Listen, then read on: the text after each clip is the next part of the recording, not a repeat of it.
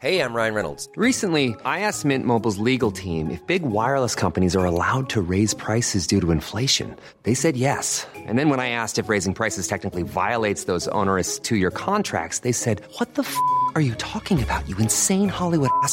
So to recap, we're cutting the price of Mint Unlimited from $30 a month to just $15 a month. Give it a try at mintmobile.com slash switch. $45 up front for three months plus taxes and fees. Promo rate for new customers for limited time. Unlimited more than 40 gigabytes per month. Slows. Full terms at mintmobile.com. Cada noche, los expertos se reúnen para debatir los temas que hacen historia en una mesa de análisis distinta. Aquí las entrevistas con los personajes y líderes de opinión, junto al análisis profundo de los temas trascendentes. Alfredo Ceja conduce un programa de Frente en Jalisco por el 100.3 de FM. Iniciamos.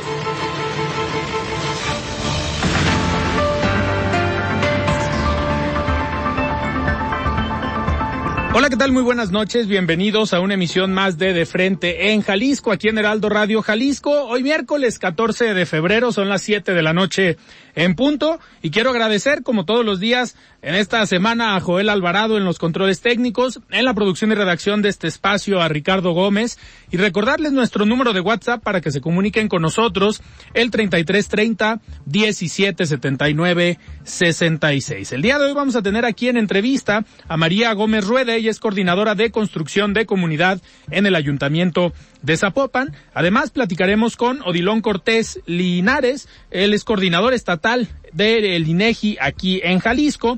Además, escucharemos el comentario de Paulina Patlán, ella es presidenta del Consejo Coordinador de Jóvenes Empresarios y tendremos también el análisis político de todos los miércoles con David Gómez Álvarez. Les recordamos que nos pueden escuchar en nuestra página de internet heraldodemexico.com.mx, ahí buscar el apartado radio y encontrarán la emisora de Heraldo Radio Guadalajara. También nos pueden escuchar a través de iHeartRadio en el 100.3 de FM.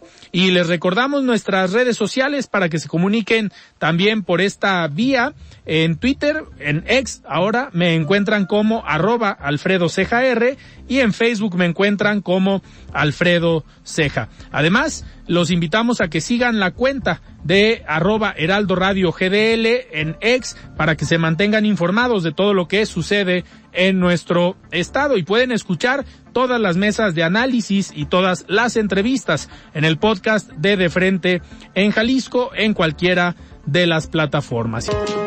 El análisis de Frente en Jalisco.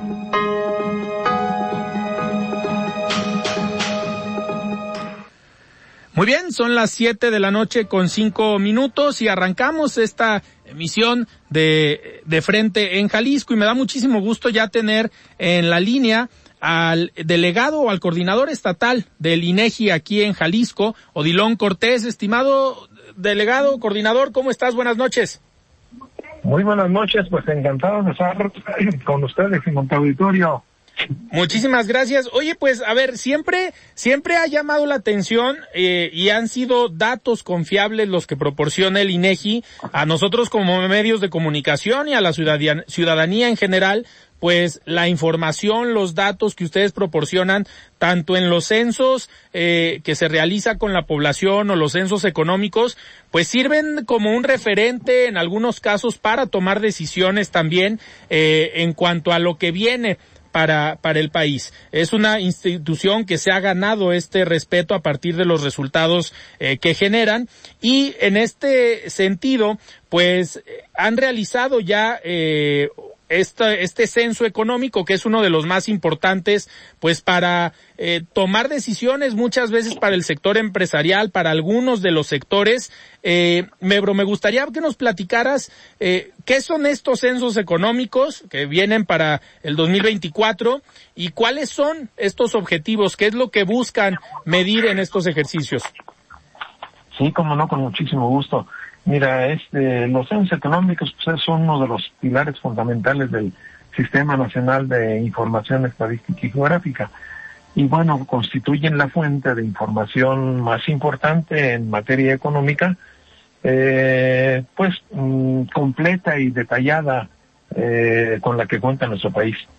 y eh, pues es necesaria prácticamente para todos los sectores de la sociedad para que estos puedan tomar decisiones, puedan hacer análisis, investigaciones, etcétera. Eh, y bueno, el objetivo que tiene precisamente este ejercicio estadístico que realiza nuestro país, pues es obtener información estadística sobre todos los establecimientos que existen en el país, ya sea que produzcan bienes, que comercialicen mercancías o presten algún tipo de servicios, con el objeto de que podamos generar indicadores económicos a un gran nivel de detalle, tanto geográfico como por sectores este, y, por temas distintos. Este ejercicio lo viene haciendo, el, es el vigésimo que realiza nuestro país y lo viene haciendo cada cinco años desde, desde 1930. Entonces, este, bueno, pues es eh, este llamado que tú haces de alguna manera precisamente a todos los 590, a todos los que tengan algún tipo de establecimiento de esta naturaleza, bueno, pues los vamos a visitar para este, que reciban, les abran las puertas por ahí en, los en nuestros entrevistadores y puedan contestar las preguntas de los eh, cuestionarios que estamos aplicando. Eh, para, ¿Para cuándo se tiene eh, contemplado que inicien estos, este censo económico? Mira, este censo empezó de hecho este, hace una semana, el día 6 de febrero, y va a concurrir hasta el día 31 de, de agosto. Los, estos primeros meses, febrero, abril y mayo, pues eh, es muy intensivo, hay alrededor de 32 mil personas ahorita en todo el territorio nacional este, haciendo ya estas labores de captación de información en los distintos establecimientos. Y eh, durante los tres primeros meses que digo febrero a este marzo abril y no a mayo cuatro meses va a ser muy intenso digamos hasta la, la actividad.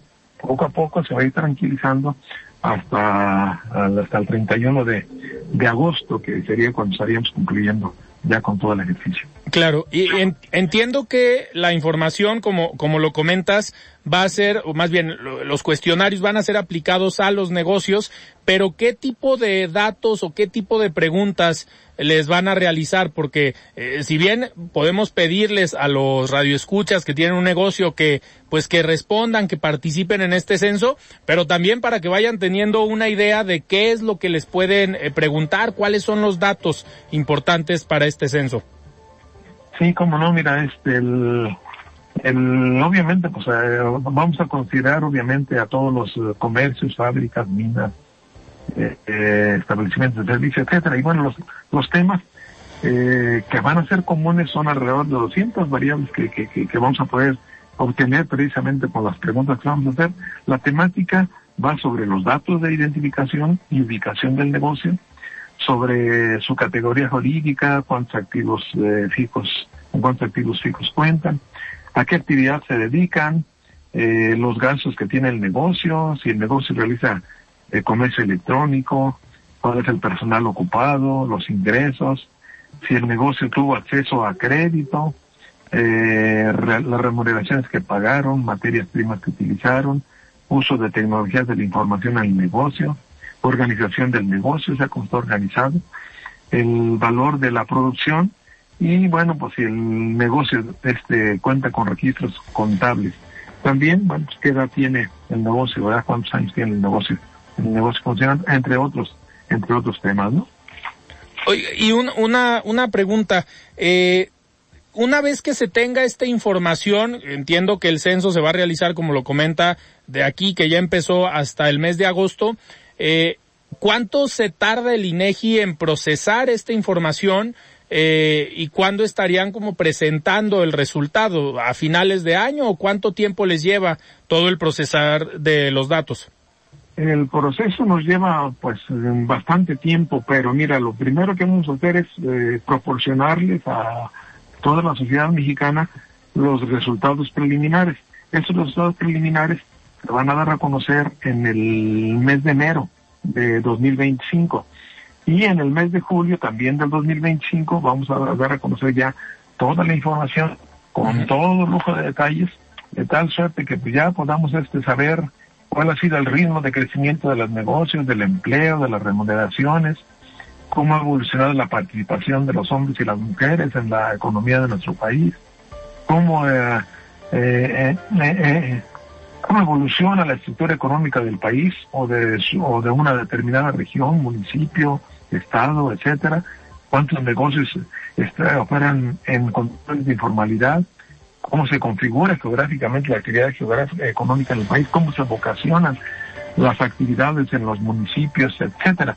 O sea, vamos a, poder conocer la información con mucho detalle, les decía, tanto a nivel geográfico, porque la vamos a conocer a nivel nacional, la podemos conocer incluso a nivel de manzana, o bien, pues también la podemos conocer por diferentes temas de, de, con las características de mil actividades distintas, que es en lo que se clasifican, digamos, todas las actividades económicas que realizamos, más o menos cerca de mil actividades, y bueno, eh, por cada una de esas actividades vamos, a conocer, te digo, 200 variables distintas de cuál es el comportamiento de los eh, diferentes negocios de nuestro país.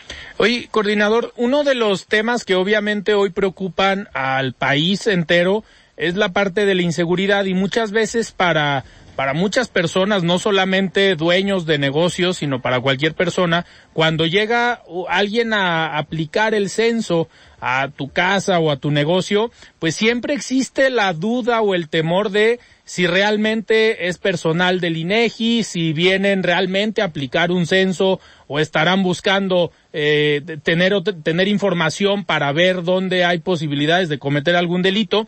¿De qué manera el INEGI cuida esta parte? Porque sabemos que llevan todo un protocolo, llevan un mecanismo para poderse identificar y que tengan la certeza quienes eh, reciban al personal del INEGI que eh, pues que están realmente tratando y hablando con alguien eh, que va a realmente a, realizar un censo. Qué bueno que me preguntas esto, porque fíjate que efectivamente para darle seguridad tanto a nuestros informantes como a nuestros propios sensores, todo nuestro personal del INEGI, ya seguramente la, la, gente lo sabe, siempre va este, con una indumentaria que consiste en un gorro, un chaleco y una mochila que tienen el logotipo del INEGI, ¿sí? Y aparte también traen una credencial con su fotografía y con un número de folio.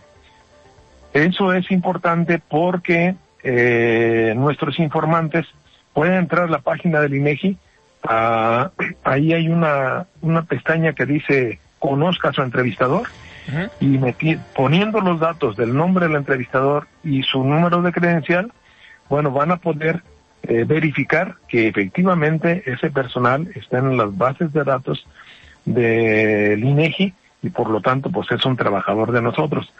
También lo puede hacer a través de del ADA 800 111 4634 o bien, eh, también, aparte de esto que te comento, nuestros, eh, cada uno de nuestros entrevistadores lleva un oficio de presentación. En ese oficio de presentación lleva un QR. O sea, lo escaneas, o sea, aquí más rapidito con tu, con tu celular y te remite directamente a esta parte de la página del INEGI donde pueden verificar la, la personalidad de, de todos nuestros entrevistadores.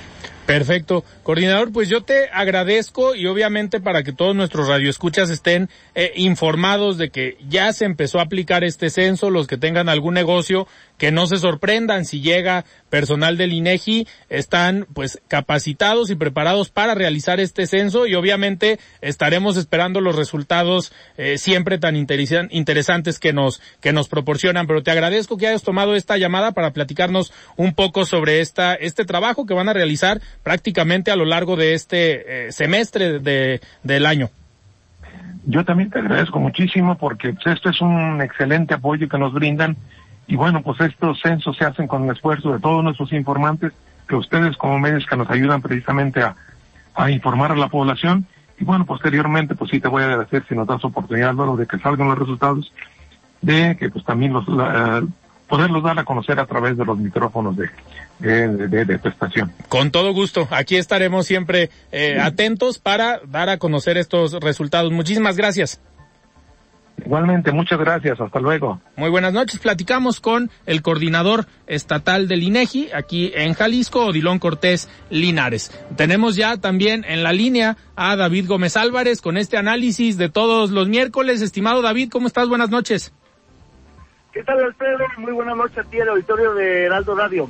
David, pues vamos, vamos arrancando estos, estos minutos que siempre son interesantes y me gustaría platicar el día de hoy o que nos des un, un panorama. Pues estamos prácticamente a dos semanas del arranque de las campañas, eh, tanto presidenciales como para el gobierno eh, del estado, todas las diputaciones también eh, federales, las senadurías. ¿Cómo ves el panorama? Digo ya, porque ya empezaron, a pesar de que estamos en intercampañas, pues ya se ven los jaloneos, faltan algunas definiciones todavía de algunos partidos, pero ¿cómo ves? Ya se calentó más todavía el escenario, ¿no? Sí, eh, conforme transcurran los días, se va a calentar como si fuera una olla de presión que va, pues no total, pero que va a despresurizarse el 3 de marzo cuando comiencen oficialmente las campañas. Todas las campañas van a arrancar de manera simultánea y es interesante porque todavía faltan muchos asuntos por definirse. Pocas veces habíamos llegado, bueno, ya se ha dicho, es un lugar común decir que este se trata del proceso electoral más grande de la historia.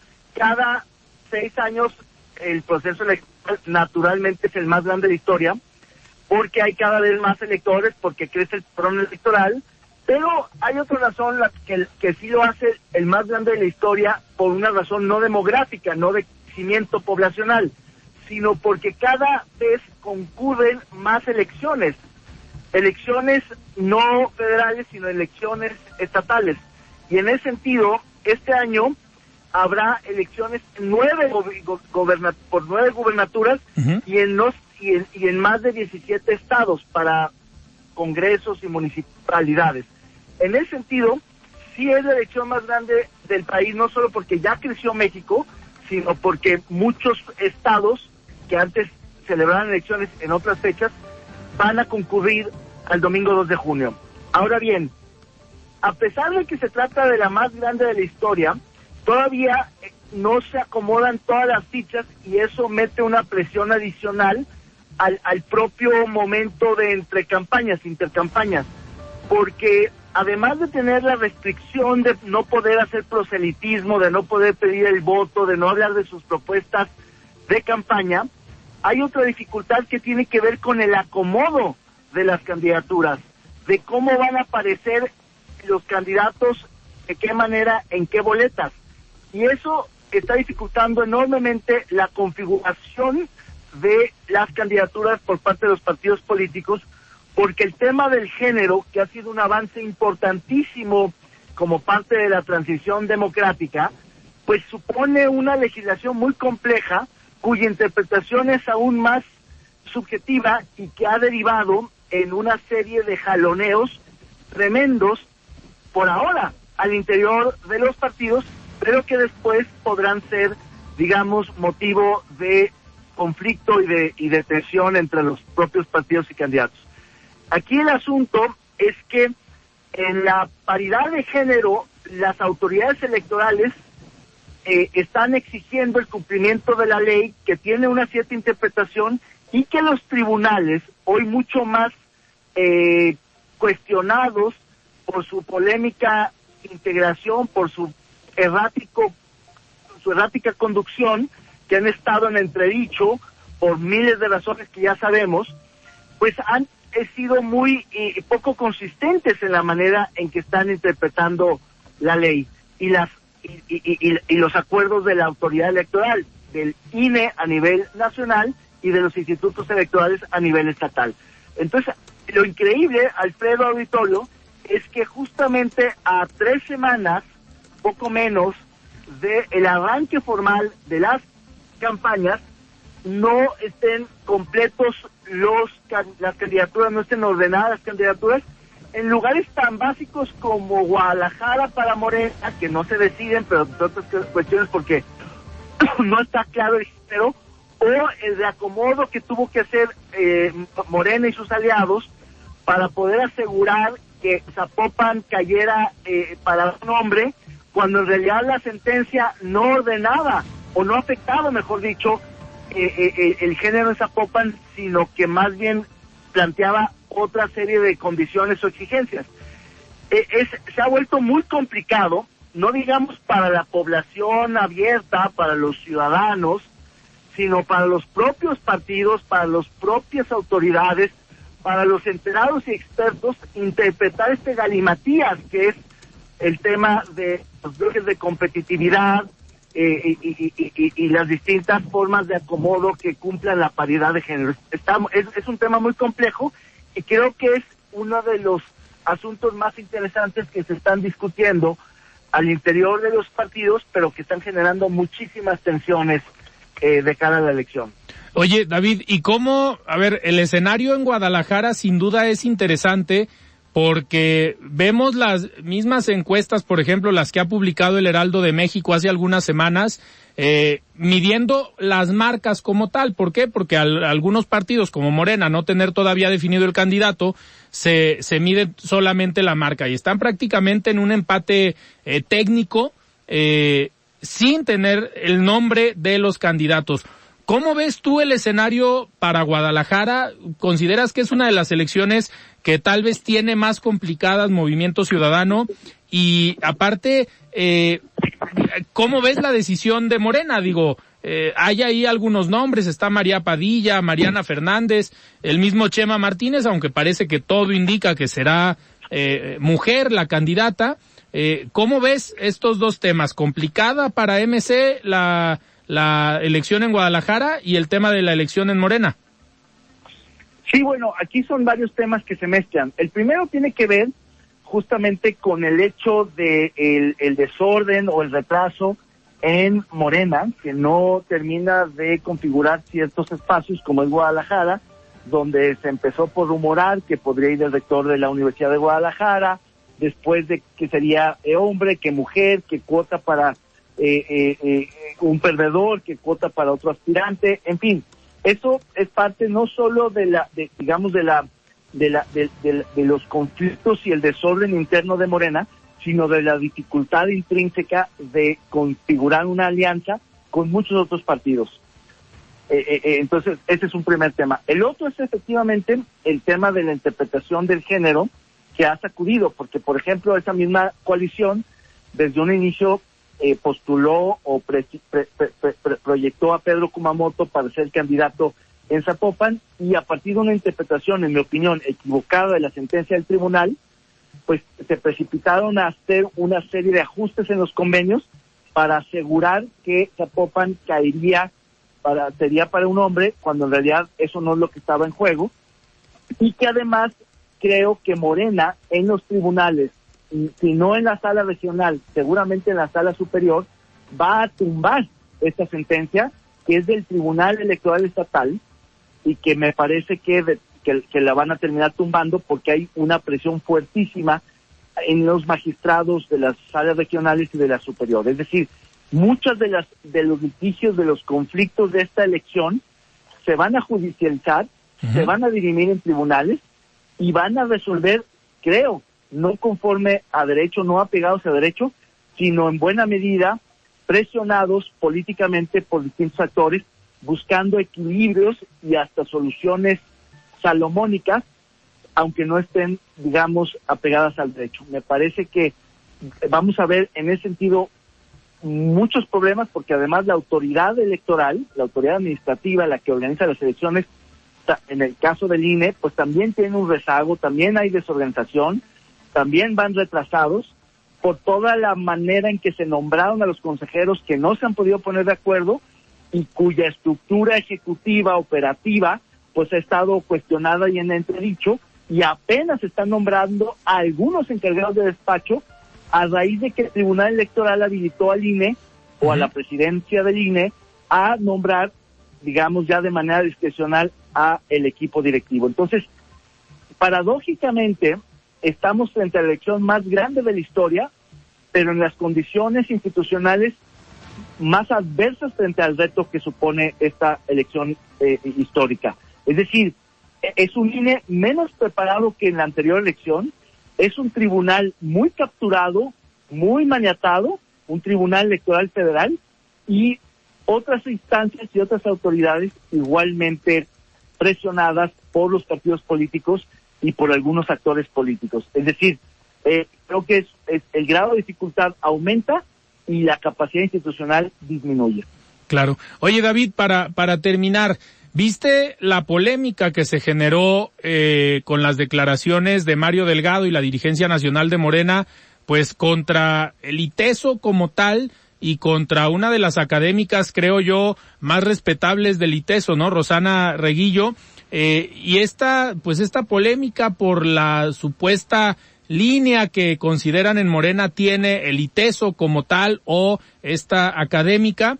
Y sorprendente que, eh, pues hoy Pedro Kumamoto que va a ser el candidato de Morena y la Alianza a Zapopan, egresado del ITESO, y que prácticamente ahí se forma y empieza el movimiento eh, político que en algún momento encabezó Independiente, eh, pues no ha dicho nada al respecto, ¿no? Al contrario, salieron a defender un poco al ITESO o a respaldar eh, Pablo Lemus, Checo Barrera, pero ¿cómo ves esta polémica que se armó desde la dirigencia nacional de Morena?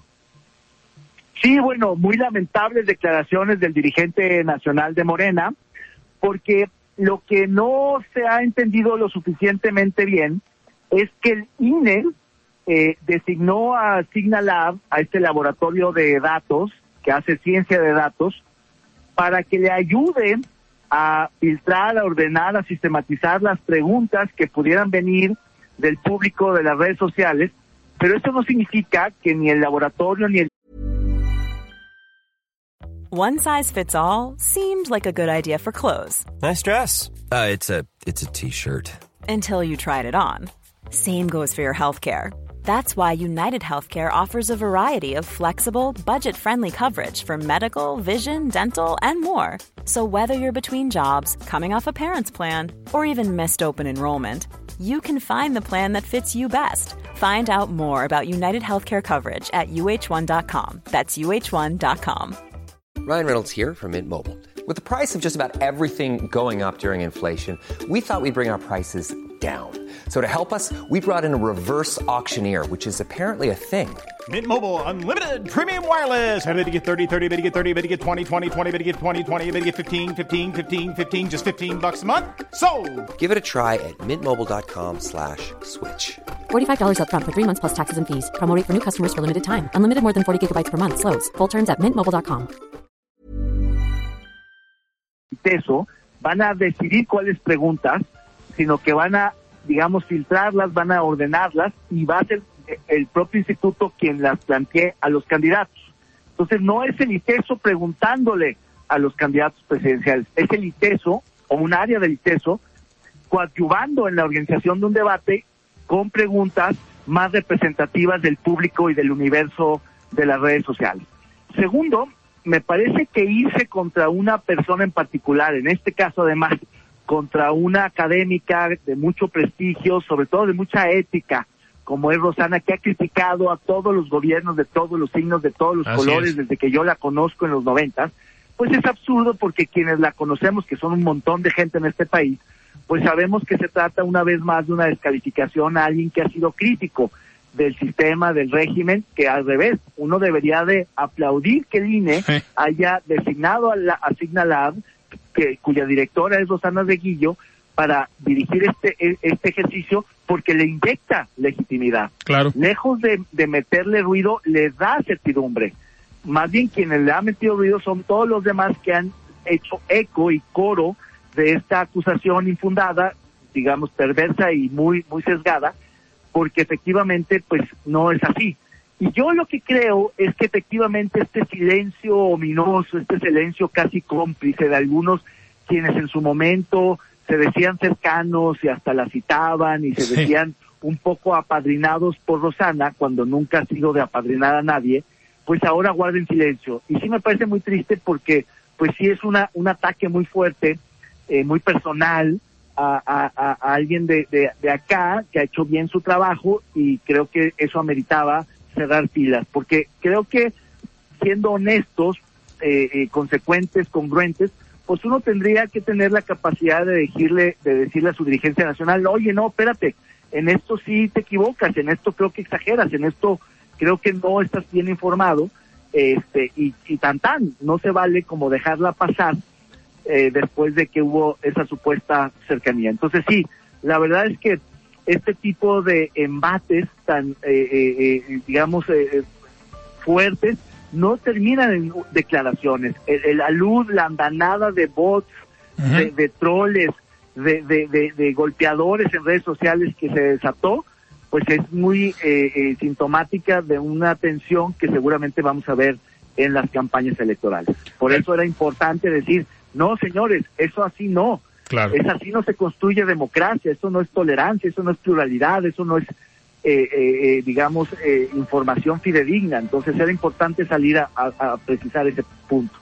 Perfecto, David. Pues muchísimas gracias, como todos los miércoles. Siempre un gusto escucharte y platicar sobre los temas eh, de política, tanto aquí en el Estado como a nivel nacional. Muchísimas gracias. Al contrario, Alfredo, buenas noches a ti, auditorio de Heraldo Radio. Muchísimas gracias. El análisis político de todos los miércoles con David Gómez Álvarez. Nosotros vamos a un corte y regresamos. Mesa de análisis de frente en Jalisco con Alfredo Ceja. Continuamos. Mesa de análisis de frente en Jalisco con Alfredo Ceja. Continuamos. El análisis de frente en Jalisco Muy bien, estamos de regreso aquí en De Frente en Jalisco. Son las 7 de la noche con 36 minutos y me da muchísimo gusto platicar el día de hoy con María Gómez Rueda. Ella es coordinadora de construcción de comunidad en el Ayuntamiento de Zapopan. Estimada María, ¿cómo estás? Buenas noches. Hola Alfredo, muchísimas gracias por la invitación y mucho gusto estar aquí en tu programa para platicarte de el Festival del Amor en Zapopan. Así es, a ver, eh, vimos que tienen bastante, bastante actividad, eh, le metiste bastante ingenio y también en redes hemos visto bastante movimiento. Eh, precisamente el día de hoy, el día del amor y la amistad, pero tuvieron actividades y van a tener durante los próximos días actividades que tienen que ver con esta, con esta fecha y que al final, pues a veces es raro que un gobierno se ocupe y se preocupe por estos temas, ¿no? Muchas veces los pensamos siempre en temas de gobierno, en temas de problemáticas, pero a veces hay que ver la cara o el lado amable, ¿no? Desde los gobiernos. Sí, pues bueno, te platico que estoy ahorita en el Parque de las Niñas y los Niños. Hace apenas una hora y media inauguramos el Love Fest. Es la primera vez que hacemos este ejercicio, bien lo dices, desde el gobierno. Y lo hacemos, bueno, junto con una productora se llama Soy Humana. Y la idea de este festival es apropiarnos del espacio público, invitar a artistas locales para alrededor de la cultura, el arte y la poesía, poder invitar a toda la comunidad a que todas las actividades de este día, aprovechando que es día de San Valentín, eh, eso subiéndonos a la, a la dinámica de este día, hablar de todas las formas de amar, no solo del amor romántico, sino un ejercicio, pues sí, de resistencia. Bien lo dijiste, ante un ambiente que tenemos en nuestras sociedades, en, en nuestro municipio, en el mundo, que todo el tiempo estamos escuchando noticias de caos, estamos escuchando de guerras, de violencia. Lo que queremos hacer con este festival sí es una manifestación eh, de poder y, poder invitar a la ciudadanía a relacionarnos en el sentimiento único en el mundo que trasciende, en el sentimiento que nos hace crear afectos y bueno, pues eh, que nos va a llevar a construir comunidades sanas y comunidades en paz. Y eso es el Festival del Amor, es ese ejercicio de resistencia para que todas las personas, al menos durante estos cinco días, vengan a descubrir cuáles son sus formas de amar, dejando a un lado y bueno, pues también contemplando el amor romántico, que no es la única forma de manifestar el amor. Y bueno, pues eso es lo que estamos eh, haciendo en el Parque de las Niñas y los Niños de Zapopan. Y bueno, pues está increíble el ejercicio. Hoy es el primer día. Vamos a estar en este festival hasta el próximo domingo. Ok, eh, María, ¿y qué van a, qué va a haber en este festival y cómo ha sido la respuesta? Porque entiendo que lo acaban de inaugurar hace, hace un rato y eh, también aprovecho para comentar que ibas a venir aquí a cabina, pero se retrasó un poquito ahí el evento, la misma inauguración y por eso no alcanzaste a llegar y agradezco que hayas también tomado la, la llamada, pues prácticamente estando ahí en el evento. Pero, ¿qué viene? ¿Cómo fue la respuesta de la gente ahorita? Eh, sabemos que hay siempre una afluencia de personas importantes al parque, de las niñas y los niños, pero sobre todo en este tipo de eventos, ¿no? Claro, bueno, pues ahorita en la inauguración, a mí, bueno, me encantaría, aprovechando que estoy aquí en el parque, que sí, efectivamente no pudimos llegar a la entrevista porque se nos, nos entretuvimos demasiado en la inauguración, estuvo muy hermoso la actividad. Y, ¿sabes, Alfred? Me gustaría poder compartir también esta entrevista con el artista que nos presenta la obra, poeta gráfico, él es Mauco Sosa, es un artista que pues prácticamente se trasladó desde su ciudad de origen a venir a hacer este festival, a que fuera posible en Zapopan. Lo tengo aquí a un lado de mí, me encantaría que él explicara las dinámicas y bueno, que explicara este juego que estamos haciendo, porque esto es un juego que está en el parque de las niñas y los niños. Si no tienes, eh, si, se puede, te lo, te lo comunico, aquí está a un ladito mío y él también puede darte más detalles. Adelante, adelante, con todo gusto. Hola, muy buenas, Alfredo. Muy, muy buenas noches. Oye, a ver, pues platícanos, nos comentaba María que eres el, pues el responsable ahorita de algunas dinámicas de la obra que se está, o se estará presentando en este festival. Platícanos un poco de qué, de qué trata y cuál es el objetivo. Mira, te cuento, yo soy que hay un proyecto que se llama Poeta Gráfico, que es el que da la idea de todo lo que es el festival. El proyecto se basa en un riguroso blanco y negro y todas las intervenciones que hay en el espacio se rigen por ese criterio. Incluso invitamos a la gente que asista a que venga vestida de blanco y negro, porque uno de los juegos que tenemos es precisamente premiar los mejores outfits. Nosotros vamos a estar cinco días aquí en el Parque de las Niñas y los Niños y la idea es que vengan con tiempo porque hay muchas dinámicas en territorio para participar y muchas actividades en vivo, como muralismo, hay muchas actividades en el escenario que es en colaboración con Soy Humana, que es un programa de televisión local. Y tenemos un desfile el día sábado en la Fuente de Diamantes. El parque es realmente un, lugar maravilloso y nosotros lo que hemos intentado es como resaltar y proponer una experiencia para toda la familia. Y en este, en este eh, evento, o más bien en estos eh, diferentes eventos, eh, la, la gente va a ser solamente espectador o también pueden participar eh, en las actividades directamente? Mira, mira, justo lo que intentamos es que pueda ser todo muy colaborativo y que haya creación en vivo, ¿no? Y creaciones colectivas. Entonces, cada una de las dinámicas están pensadas para que la gente pueda participar y nosotros directamente recogemos sus interacciones en nuestro Instagram. Así, a través de una dinámica que es muy sencilla y que en cada uno de los casos se explica, eh, la gente puede un poco reflexionar sobre la idea del amor, que es lo que nosotros quisimos trasladar, ¿no? Ahora que nos venimos a México. Eh, pensar un poco desde ahí y de las múltiples formas, ¿no? El festival tiene una pregunta que es cuáles son tus formas de amar. Y todos los artistas que participan, incluso los productores asociados, eh, responden esa pregunta a su manera. Entonces, bueno, es un ejercicio de mucho cariño, la verdad, de mucha gente que hemos estado trabajando muy duro para que esto suceda y, y una experiencia para, para los que los quieran venir a ver, eh, realmente algo distinto y, y que bueno, que a nosotros nos hace sentir muy orgullosos de la posibilidad que hemos tenido y, y del apoyo del municipio para hacer este tipo de experiencias para la ciudad. Perfecto, Mau. Pues yo te, te agradezco que nos hayas platicado de qué trata o cuál es el objetivo y las diferentes actividades o dinámicas que van a que van a tener. Me gustaría eh, también platicar con, con María y que nos, que nos comentara el tema de los horarios, porque si bien van a ser varios días, la mayoría de las actividades van a ser por la tarde para que obviamente pueda acudir eh, más personas, puedan acudir los papás con sus hijos y participar y formar parte de estas dinámicas y también hacer la, la mención que va a haber algunos eh, como musicales o eventos donde va a haber digamos el tema de la música como una parte importante del festival. Hola Alfredo, de nuevo yo. Te cuento los horarios. Va. Los horarios de, las actividades es desde hoy hasta el viernes, a partir de las 5 de la tarde hasta las 8 de la noche. Y el, y el fin de semana, sábado y domingo, eh, comienza la actividad a partir de las 3 de la tarde hasta las 9 de la noche. Y por supuesto que hay actividades para las niñas, para los niños y para toda la familia, para todas las edades. Y oye, María, en esta parte de la, la música que va a haber, eh, ¿tienen algo pensado? ¿Van a ser DJs? ¿Van a ser grupos? Eh, ¿O cuál es el objetivo? Porque veo en el, en el programa que en algunos horarios ya al final del día va a haber como alguna actividad musical.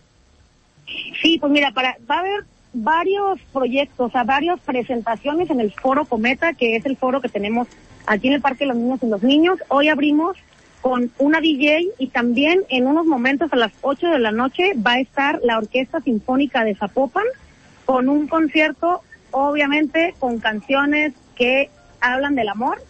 Y bueno, pues también durante todo el desarrollo de, este festival, también tenemos, por ejemplo, el viernes, un grupo muy em, muy significativo de, de, nuestra cultura jalisciense que se llama Rodamundos. Es un grupo pues que está prácticamente que es prácticamente nuevo y lo que queremos es que también sea un espacio en donde pues podamos presumir ese talento local. Tenemos también a la Orquesta de Cámara de Zapopan y bueno, a un grupo de danzón que va a participar también de parte de, de, de nuestro municipio. Perfecto. Oye, María, aparte de, de platicar sobre este evento que comienza el día de hoy, me gustaría preguntarte, ya hacía ratito que no platicábamos del trabajo que estás haciendo en la coordinación y eh, pues qué viene, qué, qué proyectos traes para este, para este año, para este 2024, eh, qué, qué novedades tienes. Ay, perfecto. Pues mira, como te digo, todos los esfuerzos que tratamos de hacer desde la Coordinación de Construcción de Comunidades para abonar a que las comunidades se relacionen en paz, que se relacionen sanamente y para eso es importante también pues apostarle a la salud mental. Mañana, el día de mañana, junto con el Instituto de las Juventudes, vamos a abordar una, un tema que es también una problemática social importante después de la pandemia, que es la salud mental de las juventudes. Y mañana presentamos, mañana vamos a, a pues sí, a, a, invitar a todas las juventudes a que puedan venir a través del Instituto de las Juventudes y tener terapias psicológicas gratuitas para que los jóvenes puedan acceder a la salud mental como un derecho. Y bueno, esa es una de las, una de las actividades que tenemos. No te cuento más para que mañana puedan estar al tanto y bueno pues eso es lo que lo que tratamos lo que tratamos de hacer desde desde nuestro ejercicio en el gobierno. Digamos, digo, ya nos diste la primicia, lo cual agradezco, a pesar de que se lanza hasta mañana, ya lo ya lo ya platicaste aquí en de frente en Jalisco. Pero pero sobre todo María, reconocer que a ver, la salud mental es un problema que que hemos dimensionado a partir de la pandemia en gran medida, ¿no? Eh, era algo que no estábamos tal vez familiarizados con ello y a partir de la pandemia, de esta, digamos, de este encierro que tuvimos de manera obligatoria, pues se agudizó este problema y sobre todo en la etapa de las juventudes, en los adolescentes, estudiantes, tanto de secundaria como de preparatoria. Digo, a mí me toca verlo en las universidades donde imparto eh, clases, pues las problemáticas de salud mental y las, digamos, las dinámicas que han tenido que implementar en las universidades por los estudiantes que llegan al inicio de la carrera ya con algún tema eh, complejo derivado de algunos casos derivado de la pandemia, ¿no? Sí, o sea, tenemos que reconocer sobre todo también nuestra responsabilidad desde los gobiernos de poder entrarle a esta crisis, que sí tenemos una crisis social en salud mental, está más notoria en las en las juventudes, pero pues bueno, son muchos los esfuerzos que tenemos desde desde nuestro espacio en el gobierno de Zapopan. También estamos cubriendo la salud mental de las mujeres cuidadoras y bueno, pues tenemos programas que a los que pueden acceder de todas, o sea, todos los sectores, pero sí es un tema que tenemos que poner atención, sí es un tema que, que se debe de trabajar en conjunto y pues bueno, visto como un problema público, tenemos toda la responsabilidad de, de entrarle y eso es lo que, en ese ejercicio es lo que estamos haciendo. Perfecto, María. Pues muchísimas gracias por tomar esta llamada. Éxito en este evento en los próximos días que van a tener bastante actividad y sobre todo éxito en lo que lanzan, en lo que anuncian el día de mañana, que ya nos diste la primicia. Vamos a estar muy atentos y para darle seguimiento a ver cuál es el resultado y cuál es, digamos, la respuesta de la ciudadanía y sobre todo que aprovechen este tipo de, de programas y de proyectos que al final pues el, el ayuntamiento de Zapopan hace con bastante eh, esfuerzo y sobre todo pensando en estas problemáticas que padece la mayoría de la ciudadanía y comentar que este tipo de problemas pues no tiene nada que ver con un nivel socioeconómico, con una zona en específico, ahora sí que a cualquiera le puede le puede pasar. Así es. Pues muchísimas gracias por el espacio. Siempre es importante que se le dé eco a las ideas y al trabajo que estamos haciendo y confirmar la idea que en la que nos formamos en este proyecto con desde Zapopan con todo el equipo que conformamos el gobierno de Zapopan pues estamos trabajando para hacer que nuestro gobierno valga la pena y para que de verdad podamos servir y aprovechar esta oportunidad de estar al frente de los gobiernos para que las las y los ciudadanos tengan herramientas que les permitan ser mejores personas y así construir una mejor ciudad, un mejor Zapopan y bueno, pues es difícil la tarea, pero estamos en ello.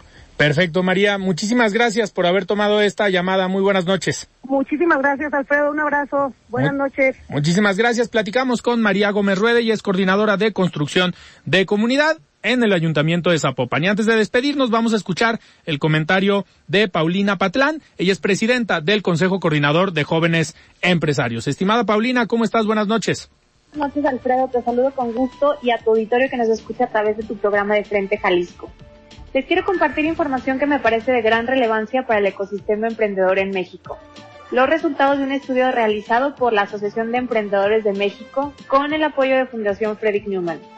Eh, la radiografía del emprendimiento en México según estudios realizados en 2023 que busca brindar un, un panorama integral de las condiciones para emprender y hacer negocios en el país. Entre los hallazgos más relevantes de este análisis, Alfredo, se encontró que uno de cada tres fundadores emprendieron tras permanecer desempleados o tener la necesidad de generar más ingresos económicos. Esta información fue recopilada por 2.277 fundadores de pymes y MIPYMES y también de grandes empresas de todos los sectores e industrias en los 32 estados. Se ha convertido este estudio en un referente de consulta para instituciones, gobierno, academia e IP y busca pues delinear programas de capacitación e implementar estas políticas públicas. Los entrevistados para la radiografía señalaron que la estrategia de ventas es prioritaria para fortalecer cualquier negocio. De hecho, el 41% afirmó que esta estrategia sumada con la fidelización es uno de los objetivos en los que están trabajando. También que emprender en una sociedad brinda mayor esperanza de vida a un negocio, eh, aproximadamente 2.5 años antes de cerrar, que las fundadas por una sola persona, que nos da un 1.9 en promedio. Y las remesas que ya no están en funcionamiento tuvieron un tiempo promedio de 2.1 años en operación. Esto habla de un periodo crítico que puede hacer la diferencia entre la vida y la muerte de los emprendimientos. También se encontró al momento de iniciar un negocio los riesgos de la inversión la asume en su mayoría el equipo fundador, ya que eh, la, fuente, la fuente principal del capital es del 86.9% de las empresas con los recursos de los socios. Otras fuentes como recursos públicos, inversiones ángeles, fondos, inversión capital de riesgo y fondeo, fintech, crowdfunding tienen una baja participación del 15.2 como la fuente de capital. Y las instituciones financieras no bancarias como Sofomes, eh, Sofipos y fintech aumentaron en casi el 70% de su participación como fuente de financiamiento. Y una tercera fuente de financiamiento que también es importante después son los bancos, el 22.5%, y los recursos propios de los socios en 15.3%. Uno de los principales desafíos financieros de los emprendimientos es que el 33.1 de las empresas enfrenta retrasos en el pago de facturas por parte de sus clientes, con un promedio de 4.1 días, 48.1 días de atraso y esta cifra se incrementa a 50.6% cuando las empresas son B2B y tienen más de tres años de funcionamiento. Por último, también este informe dedicó un apartado al análisis de fracasos empresariales y sus contrastes, así como a la inteligencia artificial, que hoy es utilizada por un 15.1 de las empresas para la comunicación, la publicidad, la creación de contenido y el análisis de datos. Esperando que esta información les sea de relevancia y utilidad, me despido y nos escuchamos el siguiente miércoles. Muchas gracias. Muchísimas gracias, Paulina, por este comentario y nosotros nos despedimos y nos escuchamos el día de mañana. Yo soy Alfredo Ceja. Muy buenas noches. Alfredo Ceja los espera de lunes a viernes para que junto con los expertos y líderes de opinión analicen la noticia y a sus protagonistas. Esto fue De Frente en Jalisco, otra exclusiva de El Heraldo Radio. Even when we're on a budget, we still deserve nice things. Quince is a place to scoop up stunning high-end goods for 50 to 80% less than similar brands. They have buttery soft cashmere sweaters starting at $50, luxurious Italian leather bags, and so much more. Plus, Quince only works with factories that use safe, ethical, and responsible manufacturing.